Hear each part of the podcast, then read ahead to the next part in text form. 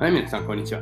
えー、っと、ちょっと2週間空いちゃったんですよね。えー、すいませんね。えー、同時に追っかけて、え聞いてもらってる人にはちょっと時間が空いちゃってですね。これやっぱダメですね。あの自分でね、コミットしないとダメなんですね。やると決めたらもう毎週末必ずやる。えもう本業のですね、えまあ、教員の方でちょっと、えなかなかですね、時間取っちゃうんですね。まあ、とにかく、え言い訳なんですけど、えー、これからはですね、毎週末やっていきたいと思います。で、今日のですね、えトピックなんですけども、えー、英語の教え方は水泳指導と同じと、えー、いうことですね。え、なんだそりゃと思われている方、えー、いると思うんですが、えそこについて説明していきたいと思います。で、えここでですね、キーワードは、え最初は先生の指導、先生主体の指導からですね、だんだんと、えー、生徒主体へ、えー、移るようなアクティビティをしていくということなんですね。で、えー、なんでね、あの先生の話のみじゃダメかっていうとですね、これはまあ、あの分かりやすく言うと、ぶっちゃけ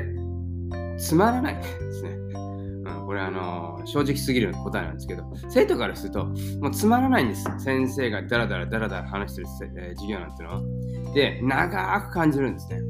で、それは僕はもう気持ち分かったんで、えー、っとね、いつくらい経ったかな ?10 年ぐらい前だったかな、えー、今度はね、あの、その、僕の、その、教えるレクチャーというのを極端に減らしてですね、もう生徒のみのですね、えー、もうプロジェクトの主体の授業っていうのをやった年があったんですね。2年間ぐらいあったかな。で、これもね、結論から言うとダメですね。えー、どういうふうに言われたかっていうと、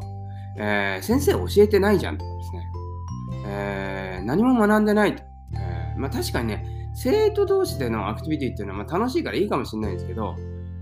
何も分かってない生徒同士がですね、え顔を突き合わせて突き合わせてもね、何もね、新しいもの生まれないんですよ。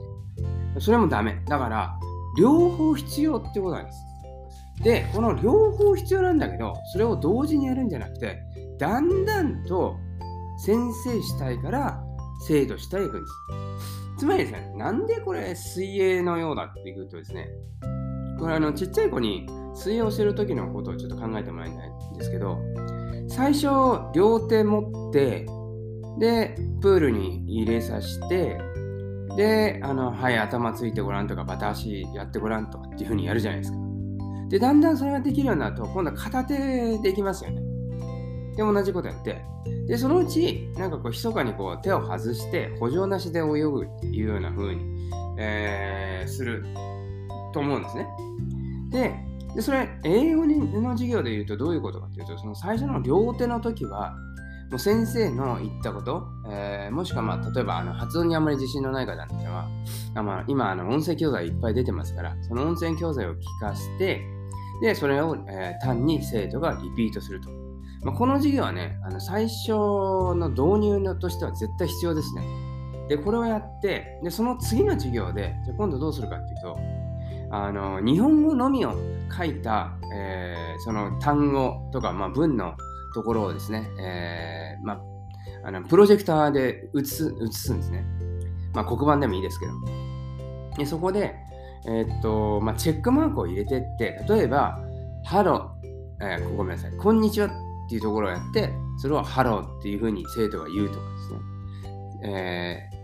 ありがとうっていうのが書いてあって、それは何かって、Thank you っていうふうに、え生徒が言ういうふうにするんですね。で、えー、まあ、わからなければ、教師が手助けができるということですね。えー、それで、それも慣れてきたら、今度はペアワークで生徒同士でもう、教師は、えー、結構ですねあの、後ろから見ておくという形なんです。それはどういうふうにするかというと、今度は英語と日本語両方を、えー、生徒に見せるんですね。で、あのペアワークのうちの片方の生徒だけがそのそれを見えるようにしてもう片方の生徒はそれが頭の後ろつまり見えないようにしておくんですで見える方の子が日本語を言うんですありがとう例えばねでそれを、えー見えない子がサンキューっていうふうに言うようにして、例えばあの第1課とか、えー、で、例えばなんだろうな、25個の単語があるとするじゃないですか。じゃそれをバーっと書いておくんです。25個、全部。で、英語で書いて、その下に日本語も書いておくんですね。で、えー、それを使って、えー、どんどんやると。そういうことによってですね、最初は先生から学ぶんだけど、だんだんだんだんと生徒主体になっていくと。で、このペアワークをやってる時点では、もうすでに、えー、まあ、4回なり5回なり同じことをやってるんで、その、例えばレッスン第3課とかに関して。なんで、子供同士で、えー、できるんですね。つまり手を離して泳げる状態なんです。っていうことですね。ちょっとあの、水泳と絡めてですね、分かりやすくしようと思って、逆に分かりにくかったかもしれないですけど、えー、その場合はすいません。ということです。え、じゃあですね、えー、だんだんと先生主体から生徒主体へという授業についてですね、えどういうふうにできるかなとイメージしてみてください。じゃあ今日は終わります。さよなら。